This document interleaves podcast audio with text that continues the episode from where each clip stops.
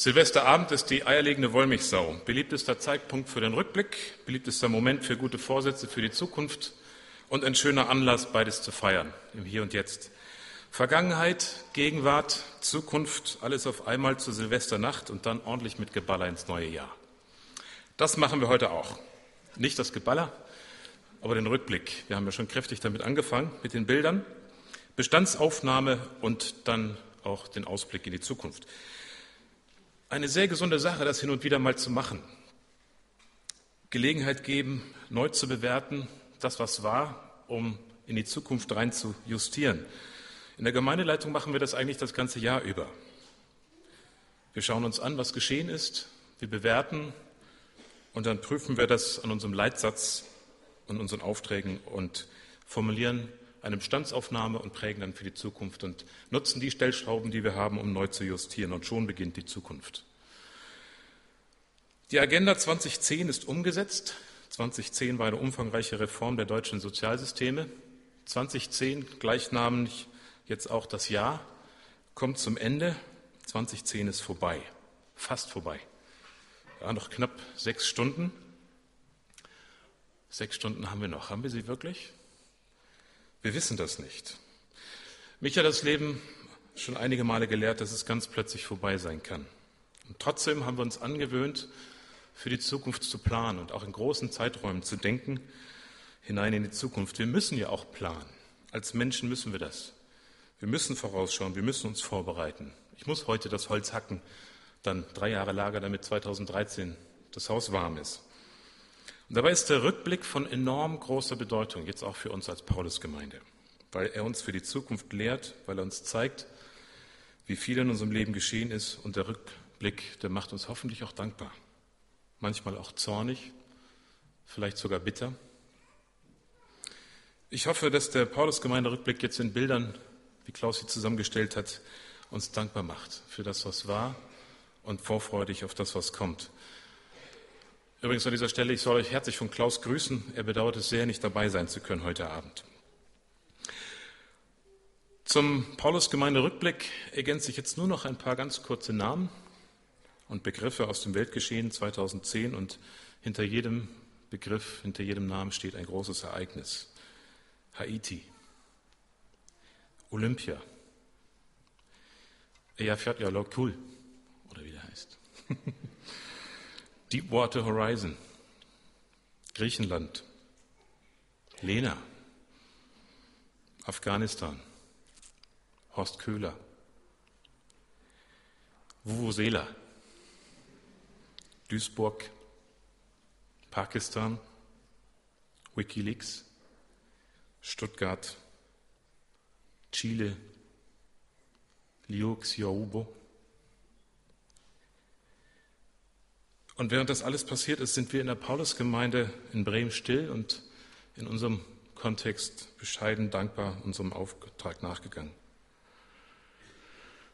Und jetzt kommt der Blick in ein neues Jahr, Zukunft. Jesus war tot und dann ist er auferstanden. Nach seinem Tod traf er Jesus seine Jünger und hat ihnen einen Auftrag hinterlassen für die Zukunft, sehr stark in die Zukunft hineingesprochen. Und das waren seine letzten Worte. Matthäus 28, Vers 18 bis 20. Ich habe von Gott alle Macht im Himmel und auf der Erde erhalten. Geht hinaus in die ganze Welt und ruft alle Menschen in die Nachfolge. Tauft sie und führt sie hinein in die Gemeinschaft mit dem Vater, dem Sohn und dem Heiligen Geist. Lehrt sie so zu leben, wie ich es euch aufgetragen habe. Ihr dürft sicher sein, ich bin bei euch immer und bis ans Ende dieser Welt. Und Vater, jetzt wenn wir zurückgucken, dann haben wir so viel Grund zum Dankbarsein. Wir danken dir von Herzen für das Jahr 2010, für deine Geschenke, für deinen Segen als Gemeinde auch. Und jetzt wollen wir ein Stück in die Zukunft schauen und dann auch die Gegenwart genießen. Amen. Die Jünger haben einige wenige, aber sehr intensive mit Jahre, Jahre mit Jesus verbracht. Der Messias war gekommen das Königreich konnte jetzt endlich anbrechen. Ihre Vorstellung von dem Königreich war ein bisschen anders als das, was dann kam. Dann kam nämlich sein dramatischer Tod am Kreuz. Sie hatten viel erlebt und ich stelle mir das so vor, dass sie in den Tagen in ihren Gesprächen ganz in der Vergangenheit waren. Bei den Heilungen, bei den Siegen, den Wundern, diesen atemberaubenden Erlebnissen, die sie mit Jesus Christus, ihrem Herrn, gemacht haben. Und jetzt ist alles vorbei. Und jetzt sitzen sie da, mittendrin in einer finsteren Gegenwart, voll Enttäuschen, voll Entsetzen. Und dann taucht der Auferstandene auf. Wir wissen nicht, wie lange dieses Gespräch mit der letzten Begegnung mit Jesus gedauert hat. Wir wissen auch nicht, ob sie über die Vergangenheit oder vorgestern gesprochen haben. Dokumentiert ist nur der Blick nach vorne, in die Zukunft, der Auftrag. Ich habe von Gott alle Macht im Himmel und auf der Erde erhalten. Geht hinaus in die ganze Welt und ruft alle Menschen in die Nachfolge, tauft sie und führt sie hinein in die Gemeinschaft mit dem Vater, dem Sohn und dem Heiligen Geist. Lehrt sie so zu leben, wie ich es euch aufgetragen habe. Ihr dürft sicher sein. Ich bin immer und überall bei euch bis ans Ende dieser Welt. Eigentlich sollte ich das jetzt nochmal wiederholen und nochmal, bis es sitzt. Wir haben auf diesen letzten Worten, die von Jesus als Menschen und Sohn Gottes kennen, einen Leitsatz aufgebaut. Wir wollen, dass aus Menschen, die Gott nicht kennen, hingegebene Jünger Jesu werden. Dem wollen wir auch 2011 in der Paulusgemeinde alles unterordnen. Unser Programm, unsere Projekte, unsere Veranstaltungen, unsere Kleingruppenarbeit. Unsere Beziehungen, unsere ganze Gemeindeentwicklung prüfen wir an diesem Leitsatz, abgeleitet von Matthäus 28, 18 bis 20. Wir haben nächstes Jahr einige sehr schwierige Themen zu bewältigen und werden sie in unserem Leitsatz ausrichten und nach unseren Aufträgen als Kirche des Herrn prüfen. Dazu kommt dann wie immer auch ein ganzes Paket an Projekten. Unsere gemeinsame Verantwortung für unsere Stadt kommt in der Osterwoche einen Namen, Surf the City. Als alte Hansestadt hat Bremen ja eine uralte Tradition im Handel mit anderen Ländern und damit auch Umgang mit anderen Sprachen. Vielleicht ist es deshalb ein englischer Titel geworden. Den Titel Surf the City könnte man als Dienst an der Stadt missverstehen. Surf the City. Ist aber nicht so gedacht. Das wird nämlich geschrieben Surf. Also ganz im Gegenteil. Kein Dienst, sondern so wie die braungebrannten Jungs auf Longboards in den Wellen vor Hawaii, die vor allem ihren eigenen Spaß im Sinn haben. Gemeint ist aber trotzdem der soziale Dienst an Menschen und das in einer ganzen Welle, also doch Surf, über die ganze Stadt verteilt. Ohne Hintergedanken, aus Liebe zu Bremen und seinen Menschen. Ebenfalls als gemeinsames Projekt der Allianzgemeinden werden wir wieder Jesus House in der Stadt haben. Eine ganze Woche missionarische Aktivitäten für junge Menschen in unserer Stadt, voll und ganz im Zentrum unseres Auftrages nach Matthäus 28. Mit demselben Auftrag organisiert die junge Paulusgemeinde unter dem Titel MCs at Paulus eine missionarische Woche in der Innenstadt. Ich habe Markus Tobeck gefragt, was sich hinter dieser kryptischen Überschrift verbirgt. Er hat mir geantwortet, MC sind die Masters Commission, eine Bibelschule aus Biel, und die uns äh, bei Move, Woche an der Schlachte, kreativ unterstützen und unterstützt haben. Das sind echt coole Leute, gut drauf. So, und wer sich jetzt unter euch bei all den englischen Titeln Sorge macht und die deutsche Sprache, möchte ich sagen, entspannt euch außer den Finnen und den Ungarn, haben wir in Europa doch alle den gleichen indogermanischen Sprachstamm. Wir mischen das nur ein bisschen. Trotzdem ist empfohlen, wer noch kein Englisch kann, der sollte das dringend bald nachholen. Ich fürchte, in ein paar Jahren wird keiner mehr deine Frage verstehen. Was geht ab? Oder so ähnlich. Für gute und fundierte Unterweisung in der Schrift bieten wir in 2011 wieder zwei ganz vollgepackte Bibelwochen an. Es wird wieder der Aufbruch Leben Kurs stattfinden für alle Teilnehmer. Eine intensive Auseinandersetzung mit ihrer eigenen Identität von Gott gewollt. In einer Seminarwoche werden wir uns wieder an den ganzen Katalog an Themen machen und die obligatorischen Seminare für neue Mitglieder. Der Alpha-Kurs findet wieder statt. Idealer Einstieg für alle, die wissen wollen, was dahinter steckt, hinter dem Glauben. Im Sommer wird wieder die Kinderwoche stattfinden, Matthäus 28 für die kleinen Menschen, die Jesus besonders liebt. Sommerfest und Winterfest 2011 auch wieder dabei. Zum Missionstag im September haben wir Jossi Chaco, den Leiter von Empart, bei uns zu Gast. Und den 9. Oktober, bitte schon vormerken, dann wird Markus Zubeck ordiniert. Auf Deutsch. Natürlich nur, wenn er sich bis dahin genauso gut anstellt wie bisher. Aber da habe ich gute Hoffnung. Wir sind begeistert von Markus. Soweit. Das waren jetzt nur so ein paar ausgewählte Highlights für das neue Jahr. Der Gemeindekalender 2011 steht und ist voll mit vielen weiteren spannenden Ereignissen und Themen, die auf uns warten. Lasst euch ein Stück überraschen und dann schaut rein, was so kommt. Und wenn im Wendland das Herbstlaub fällt, werden wir wieder zwei Paulusgemeinde-Freizeiten in Gato haben. Dieses Jahr hatten wir übrigens ein schönes Ereignis für alle Zahlenästheten. Ein Sonntag im Herbst 2010. Es ist Gottesdienstzeit. Am 10.10.2010 um 10 Uhr waren in Dänemark knapp 500, in Gato 90 und in Bremen 350 Leute zum Gottesdienst versammelt. Alle zur gleichen Zeit fast 1000 Menschen aus der Paulusgemeinde über den ganzen Norden verteilt und vereint in Jesus Christus. 2010 haben wir das Jahr der Stille genannt.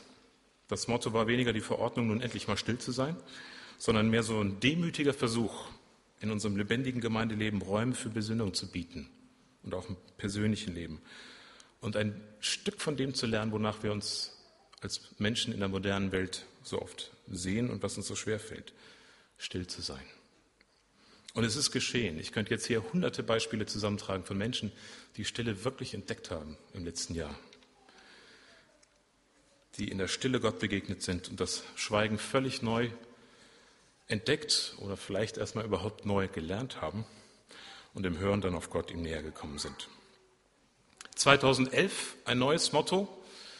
Wir haben das Jahr unter das Motto Christ seinem Alltag gestellt.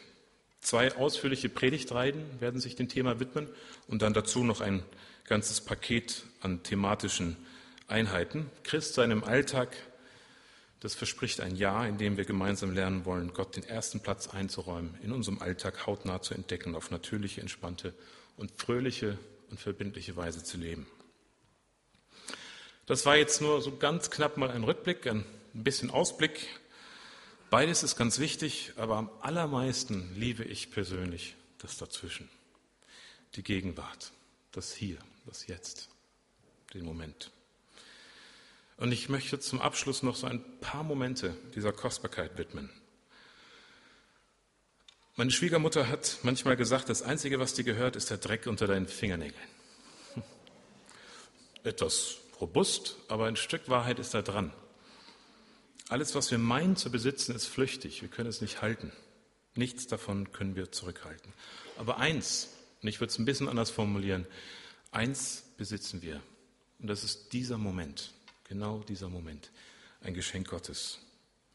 Die Vergangenheit ist vorbei, kommt nie mehr wieder. Die Zukunft kann zwischen unseren Händen zerrinnen. Aber dieser Moment jetzt hier ist ein Geschenk Gottes an dich, über den wir verfügen können, den wir gestalten können. Jetzt in diesem Moment dürfen wir atmen. Jeder, der hier sitzt. Jetzt in diesem Moment spüren wir die Wärme einer jungen Liebe oder die Schmerzen eines alternden Körpers.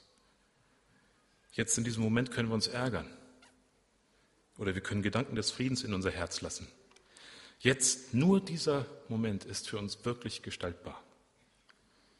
Was die Zukunft bringt, weiß der Geier. Und er weiß das wirklich. Der Geier weiß, dass der Tod kommt und damit seine Mahlzeit. Wir ignorieren gerne den Tod, aber er ist Teil des Lebens und er ist die Schwelle zu einem neuen Leben und nicht nur für den Geier. Wenn ich mit Menschen über ihre Lebensträume spreche, dann höre ich oft den Satz, das möchte ich später einmal machen. Mich erschreckt das immer furchtbar. Und ich frage dann gern, meinst du wirklich, dass du da mal Gelegenheit zu haben wirst, wenn nicht jetzt? Woher nehmen wir die Selbstverständlichkeit, dass es einen Morgen gibt? Vielleicht, weil wir das einfach nur oft genug erlebt haben?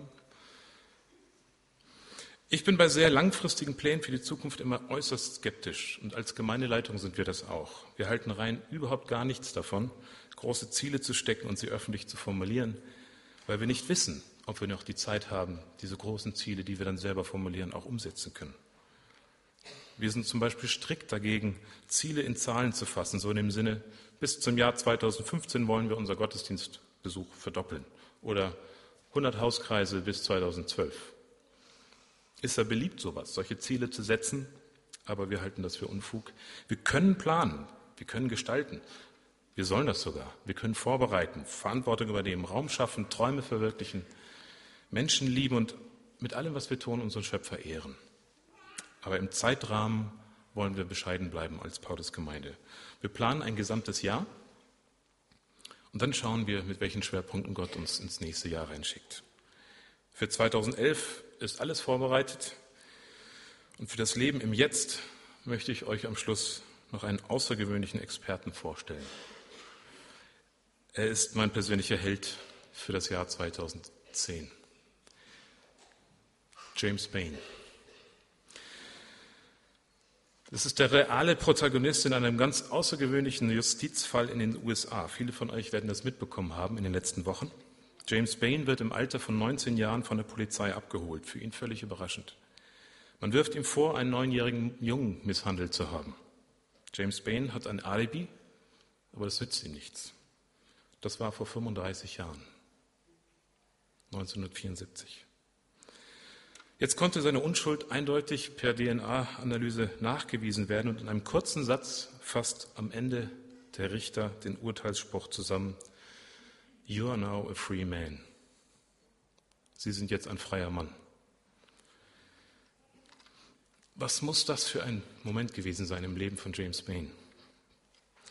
James Bain bekommt pro abgesessenes Jahr eine Entschädigung von umgerechnet 38.000 Euro. Ein lächerlicher und hilfloser Versuch, dreieinhalb in Gefangenschaft abgesessener Jahrzehnte wiedergutzumachen. Und dann der Satz, You are now a free man. Sie sind jetzt ein freier Mann.